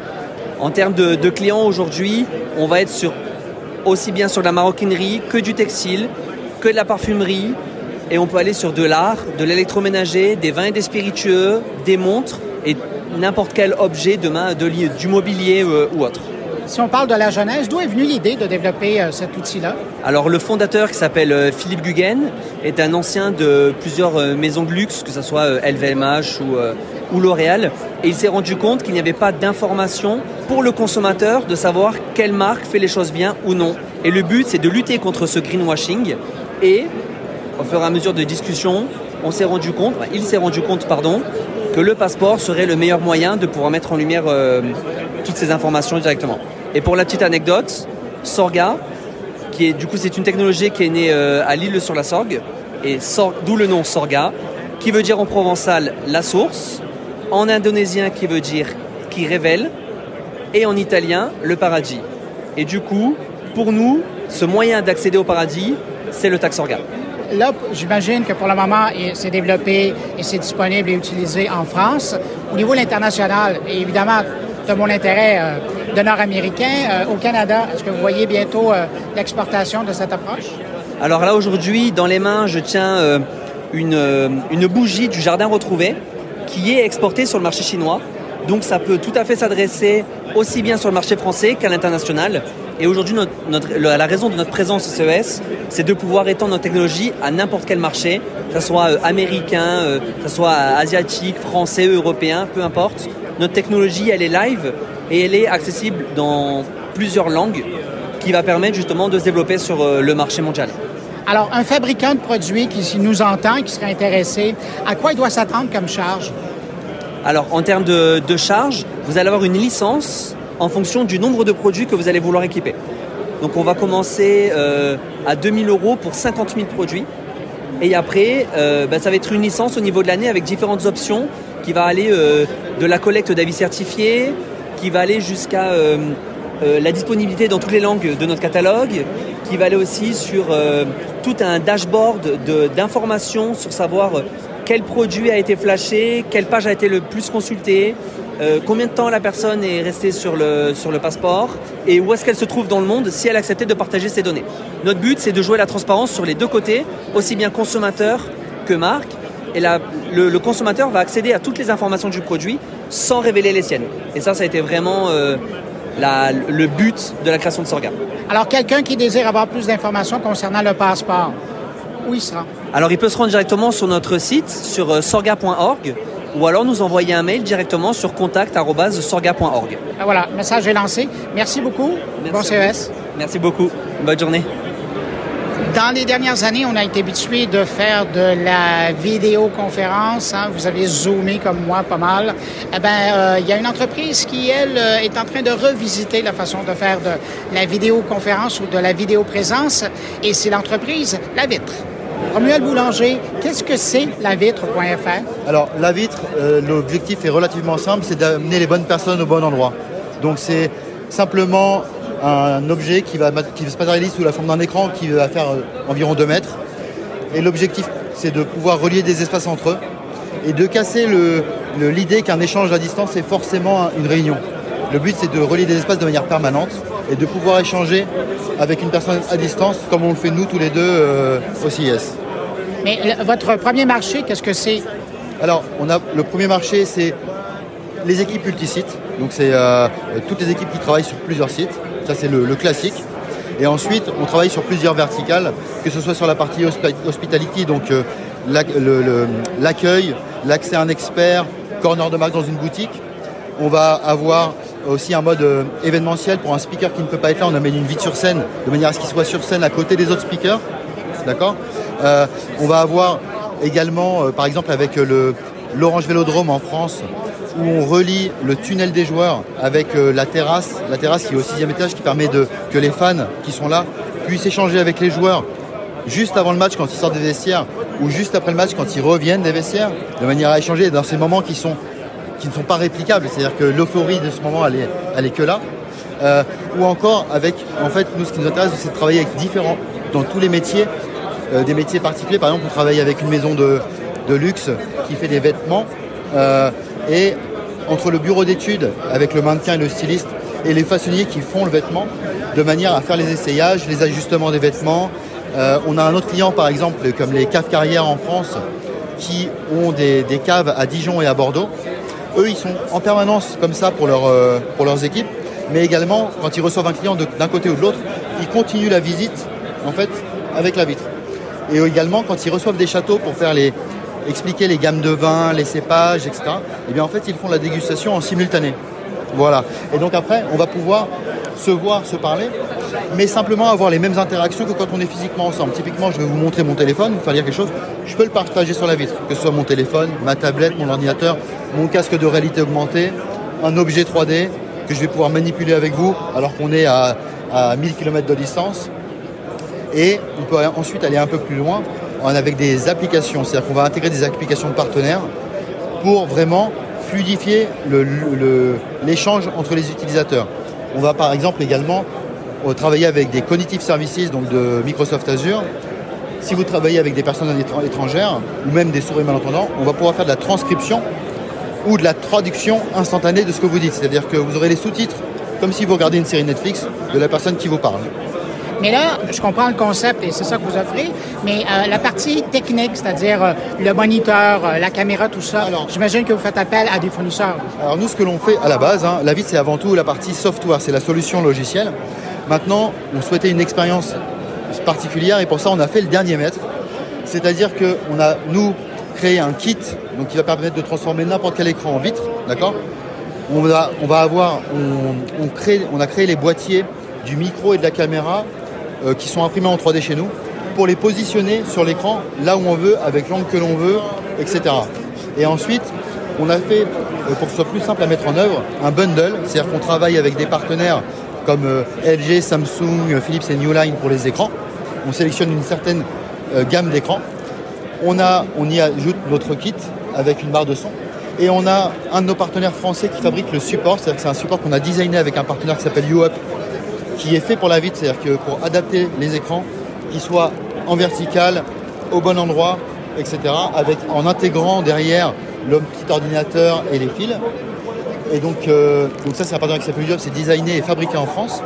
Et on a ça, bundlelisé ça avec notre réseau de distributeurs, ce qui fait que euh, un client va commander le bundle et il peut être livré en 10 jours. Et, là, bon, ce que je vois à votre kiosque, c'est effectivement, il y a la vitre et on voit qu'il y a quelqu'un de l'autre côté qui serait prêt à avoir une discussion. Mais cet appareil-là, est-ce qu'il est déjà disponible sur euh, le marché? Est-ce Ah oui, que votre sûr. kit est... Alors nous, on est déjà en production. Aujourd'hui, on a un peu plus de 300 vitres déployées dans le monde. Donc principalement en France, mais également euh, aux États-Unis, Londres, euh, Espagne, Dubaï, euh, Portugal et Singapour. Donc on est en production et on peut, c'est disponible maintenant. Un client intéressé avec euh, l'acquisition d'un appareil comme ça doit penser débourser combien? Alors, on a des offres en leasing, donc qui inclut le matériel et le, le SaaS, c'est un abonnement, la vitre, hein, pour ce modèle, donc le grand modèle. Euh, tout compris, ça revient à 500 euros par mois par vitre. Ben, de là, l'intérêt pour une, pour une entreprise euh, de l'avoir. Il y a quand même une économie de coût en fait de déplacement. L'économie, elle est euh, plus aussi dans la qualité des échanges et elle n'est pas dans le one-shot, elle est dans l'usage au quotidien. C'est-à-dire que vous avez une qualité d'échange, de voir les gens, de les connaître. Et donc, une équipe, quand elle se connaît, elle est plus productive. Alors, euh, Romuald Le Boulanger de La Vitre, ben merci. Avec Et grand puis, plaisir. bon CES. Bah, avec grand plaisir, merci d'être venu.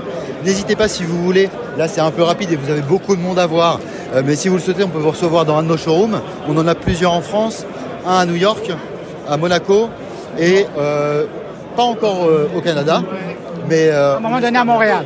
et à un moment donné à Montréal. Merci beaucoup. Merci à vous. On va aller faire un tour du côté de chez Airsom. Gaston Vincent, vous avez dans vos mains un casque euh, qui m'a l'air plutôt impressionnant. Qu'est-ce que c'est au juste? C'est un dispositif de protec- protection respiratoire actif. Alors actif, ça veut dire quoi? Ça veut dire que les éléments qu'il compose euh, ont une action immédiate sur les virus, les bactéries et les composés organiques volatiles et pas seulement un objectif de filtration, c'est plutôt un, objectif de destruction. Pour ce faire, il y, a, un premier filtre qui est destiné à inactiver les virus et les bactéries sur un temps, un temps relativement long, puisque c'est 30-40 minutes. Mais derrière, vous avez un filtre photocatalytique, vous pouvez voir ici, qui est activé par une LED et une batterie. Et le catalyseur, lui, va détruire les, virus et les bactéries avec des résultats qui sont euh, euh, très, spectaculaires, puisqu'on est à 99,9% sur le, le SARS-CoV-2. Ça, c'est lié à la, fonction catalytique qui est déjà utilisée dans l'industrie, dans des solutions de traitement de l'eau et de traitement de l'air. Toute la difficulté de concevoir ce masque et de le fabriquer, c'était d'adapter ces technologies dans un volume relativement petit. Euh, et donc, c'est ce qu'on est arrivé à faire. L'objectif, c'est vraiment de redonner de la liberté à des gens qui, en général, la seule prescription, c'est l'isolement, rester chez eux, euh, notamment les personnes immunodéprimées, qui, pour qui une rougeole ou une grippe, ça va être une catastrophe. Avec ce masque-là, ils seront réellement protégés. D'autre part, quand ils vont aller dans des villes très polluées, euh, Delhi, Mexico, euh, et qu'ils ont besoin de se protéger, ils seront également protégés. Donc, le premier marché, c'est les gens qui sont immunosupprimés. Et puis beaucoup les professionnels de santé. Euh, parlons des, des fumées chirurgicales. Euh, les, équipes, les équipes médicales sont, sont, doivent, subissent ça depuis des années. On commence à s'intéresser à, à cette question, mais euh, on sait très bien que quand un chirurgien opère, il y a une recomposition à la fois des produits anesthésiants et de tous les produits qu'ils utilisent pour l'opération et des graisses brûlées qui sont euh, très toxiques. Et euh, les, les personnels de santé pourront utiliser ce masque dans ce cadre-là. D'autre part, les personnels hospi- hospitaliers, euh, un service de pneumologie par exemple, une infirmière va devoir faire des soins longs à un patient très contagieux. Elle va utiliser un, masque N95 qui est très peu respirant. Et donc au bout de un très peu respirable, au bout d'un moment elle va l'enlever et à ce moment-là elle va se contaminer. Donc euh, il y a plusieurs euh, il y a plusieurs euh, objectifs. Donc la santé, mais également les sportifs. Un sportif en ville, quand il pédale euh, au milieu du flux automobile, donc il est dans les composés organiques volatiles, il est en hyperventilation, ça veut dire que toutes les particules qui, respondent, qui respirent vont aller au fond de ses bronches et ça lui fait pas du bien. Avec un masque comme celui-là, il sera protégé. Le développement d'un appareil comme celui-là, est-ce que ça vous est venu pendant la pandémie ou c'était déjà dans les plans auparavant? C'était, c'est bien avant, puisque en fait c'était un projet qui avait, mon, qui avait lancé mon fils qui avait la mucoviscidose et qui est décédé, et donc j'ai continué le projet. Donc, ça vous tient à cœur, ce projet? Oui, on va, on va de, de toute façon on y arrivera, on ira au bout, on va le faire. L'objectif c'est vraiment de protéger les gens. Alors là, vous venez au CES pour le présenter en espérant quoi? Écoutez, on est déjà venu l'année dernière avec des prototypes, on a eu un très bon accueil, et cette année on vient avec un produit fini, donc l'objectif c'est plus le même, c'est effectivement, effectivement nouer des partenariats commerciaux avec euh, des distributeurs et des personnes, et rentrer vraiment dans le lancement commercial du produit. Et la valeur d'un casque comme celui-là, est-ce que vous êtes déjà arrêté à un prix d'unité? On a défini un prix pour l'Europe, on est à 480 euros euh, pour l'Europe, mais c'est un produit, il faut le dire, qui a une longue durée de vie, 3 ans, et qui est livré avec tous les consommables pour 3 ans. Est-ce que vous commencez déjà à faire des, des liens avec des compagnies d'assurance, par exemple, qui pourraient défrayer l'achat? Parce que on, s'entend que c'est de, la technologie de santé. C'est effectivement une démarche qu'on va entreprendre. Ben, écoutez, euh, Vin- euh, Gaston Vincent, je vous souhaite un bon CES. Et puis merci, vous avez changé la vie de bien des gens avec ça. Merci beaucoup. Merci. Tiens, je vous amène rencontrer les gens de Lily for Life. Frédéric Grenotier de Lily for Life, présentez-moi votre lampe. La lampe Lily for Life euh, permet aux personnes dyslexiques de lire avec une plus grande facilité. Elle s'appuie sur les découvertes disruptives de chercheurs français sur les causes de la dyslexie. Ces chercheurs ont compris que les personnes dyslexiques ont deux yeux dominants, ce qui fait que lorsqu'une personne dyslexique lit un texte, chacun de ses yeux voit le texte à la même milliseconde et les images remontent au cerveau de façon concomitante, ce qui crée des superpositions d'images dans le cerveau et des difficultés de lecture. Et cette lampe, du coup, par un effet stroboscopique, un scintillement de lumière, vient recréer artificiellement un œil directeur et faire en sorte que les images remontent par les yeux au cerveau de façon séquentielle, ce qui permet aux personnes dyslexiques de lire avec beaucoup plus de facilité. Et on a aujourd'hui effectivement une vraie efficacité puisqu'on peut aider concrètement, on aide concrètement plus de 80% des personnes dyslexiques à lire avec plus de facilité grâce à cette lampe Lily. Et là, ce que je vois, c'est que c'est quand même un, format qui est portatif. Vous avez donc misé justement sur la possibilité de l'amener euh, dans son quotidien. Oui, la lampe Lily peut effectivement euh, être autonome. Elle est sur batterie, avec une batterie qui a une autonomie de 7 heures, pour que chacun puisse l'emporter à la fois euh, à l'école pour les, les- les écoliers, les enfants, mais aussi sur son lieu de travail. On est en train de finaliser une, lampe euh, B2B à destination des professionnels, que je peux vous montrer qui est juste derrière. Euh, voilà, mais effectivement, cette première génération est vraiment autonome pour être vraiment le compagnon de chaque instant des personnes dyslexiques. De votre côté, l'intérêt de développer une lampe comme ça, est-ce que c'était parce que vous connaissiez des gens qui étaient dans cette situation-là ou euh, c'est une occasion euh, d'affaires? Alors, j'ai rencontré les chercheurs euh, Albert Lefloc et Guy Repars qui ont fait cette découverte extraordinaire qui leur a valu déjà un prix de l'Académie nationale de médecine en France et qui, j'en suis sûr, leur vaudra un jour un prix Nobel. Et dans leur labo, euh, j'ai vu une pile de courriers de familles qui étaient venus avec leurs enfants tester des prototypes de la lampe et les courriers étaient incroyablement émouvants. Les courriers des familles disaient, euh, depuis que notre enfant a testé un prototype de lampe dans votre labo et qu'il a réussi à lire comme les autres, qu'il a compris qu'il arrivait à lire comme les autres, eh bien, il a retrouvé confiance en lui, vous avez changé sa vie, vous avez changé notre vie. Et ça, je me suis dit que c'était vraiment extraordinaire et je voulais effectivement mettre mon, expertise d'entrepreneur au service de cette cause. Alors, cette lampe, je la vois, elle est ici à Las Vegas, mais pour les gens qui en auraient besoin, qui seraient intéressés, comment ils pourront se la procurer? Est-ce que c'est déjà sur le marché? Et sinon, à quoi ressemble la mise en marché? Alors, euh, euh, elle est déjà commercialisée sur le site internet, internet donc L-I-L-I-F-O-R-L-I-F-E.com. Euh, elle est vendue dans tous les pays depuis notre site internet qui est basé en France. Euh, et puis nous avons de plus en plus de distributeurs. Nous avons déjà un grand nombre de distributeurs en France, par exemple Fnac Darty, Boulanger, Atoll. Et puis nous sommes ici au CES pour recruter des distributeurs internationaux. Et j'espère donc qu'effectivement, elle sera commercialisée prochainement au Canada. Ah, voilà. Alors, l'appel est lancé pour les gens qui sont intéressés dans la distribution. Ça peut, euh, sur le marché en France, si c'est déjà disponible, ça vaut combien? Elle est commercialisée en France 300, 359 euros euh, prix TTC. Ben, merci beaucoup et puis bon CES. Je vous en prie, merci et bonne journée. Alors là, un de mes coups de cœur euh, à ce CES 2023, c'est l'entreprise DB qui nous présente un nouveau casque d'écoute. Ben, nouveau casque, ils réinventent pas la planète, on s'entend, mais ils sont arrivés à développer un produit qui à la fois est abordable, à la fois est très beau et surtout nous offre une écoute de grande qualité. Alors, je vous propose d'entendre la représentante des écouteurs DB. Ah, Salomé Darmon, j'aimerais ça que vous me présentiez le nouveau produit de DB que vous présentez au CES cette année. Alors cette année, aujourd'hui, on a décidé de présenter euh, notre nouvelle marque et euh, notre best-seller qui va devenir notre best-seller, je l'espère. Ça va être en fait un casque audio Bluetooth euh, avec un ANC hybride qui va répondre aux exigences du marché en termes technologiques, mais qui ne va pas laisser de côté l'aspect esthétique et l'aspect durable. Et c'est pourquoi on a décidé de faire des aimants néodymes pour les coussinets, pour permettre euh, d'adapter les coussinets euh, à votre style avec des coussinets de couleurs différentes, en cuir, donc on est sur un confort qui est quand même bien, bien travaillé, et aussi pour une question de durabilité, qu'on puisse changer seulement les coussinets et pas tout le casque pour permettre aussi euh, de, réduire euh, la production, les coûts de production et tout ce qui va avec évidemment. Quel sera votre marché? Parce que il est très, quand on écoute, le son est impeccable, il est très beau. Alors votre marché, euh, qui va être intéressé par votre casque Alors justement, on va essayer de toucher euh, une cible la plus large possible, dans le sens où on a voulu rendre accessible un son de haute qualité avec une euh, membrane qui a été très travaillée justement au plus grand nombre, et c'est pour ça que du coup on va commercialiser le casque à 279 euros. Donc voilà, donc euh, en équivalence à peu près 280 dollars, pour être en dessous du marché, permettre à tout le monde en fait de pouvoir profiter d'un casque de qualité qui dure dans le temps, sans avoir besoin de débourser non plus toute la bourse, quoi. D'où est venue l'idée de créer des oreillettes qui se détachent comme ça? Alors c'est un besoin qu'on a remarqué. Euh, en fait, il faut savoir que la marque elle a été créée par des vrais audiophiles, des, passionnés de musique, et ils avaient cette vraie problématique là euh, de se dire que, euh, bah, en fait, on a un casque qui n'est pas forcément esthétiquement maximisé, on va dire, et en plus de ça, on va avoir, on va être sur un casque qui s'abîme très rapidement. Et du coup, il y a eu ce désir là qui n'avait pas été fait à part avec Apple, mais on n'est pas du tout sur les mêmes budgets. Et c'est vrai que c'est quelque chose qui n'a pas été fait encore, et on s'est dit, bah en fait, pourquoi ne pas juste enlever les coussinets?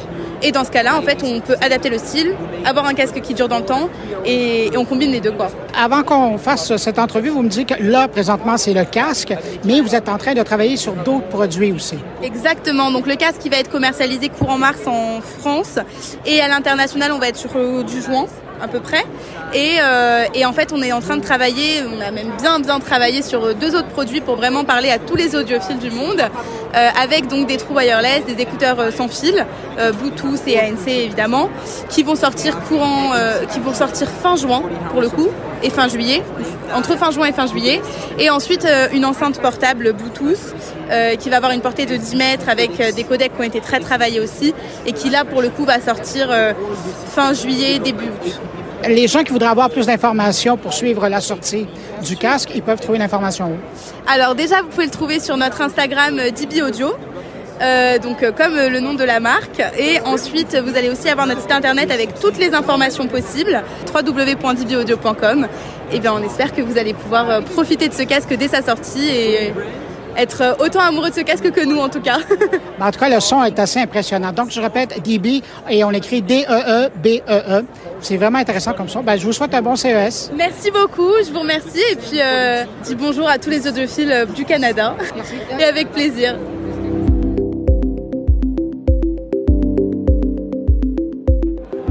Eh bien voilà, c'est mon édition spéciale du CES 2023. J'espère que vous avez apprécié. Merci à François Sorel et Jérôme Colombin d'avoir gardé ce rendez-vous à leur agenda. Un rendez-vous annuel qu'on a pour parler de cet événement, de revenir sur l'événement. Merci beaucoup à David Brulotte d'avoir trouvé du temps dans son agenda de délégué général du Québec pour répondre à mes questions. Je suis persuadé qu'il y a des gens parmi vous à qui euh, cette information va servir. Et puis, merci à tous ces entrepreneurs qui ont pris du temps pour me présenter leurs produits, leurs services. J'espère là-dedans qu'il y a des choses qui pourraient vous être utiles et que vous les contacterez en mentionnant que vous les avez entendues dans le cadre de mon carnet. C'est toujours bon de savoir d'où l'information vous Alors voilà, je vous souhaite une excellente semaine. Merci d'avoir été là. Ça m'a fait un grand plaisir de vous présenter cette édition. Et puis on se retrouve la semaine prochaine pour une nouvelle édition de mon carnet en direct de Las Vegas. Je vous dis au revoir, mais surtout, portez-vous bien. C'était l'édition spéciale du CES 2023. Bye bye.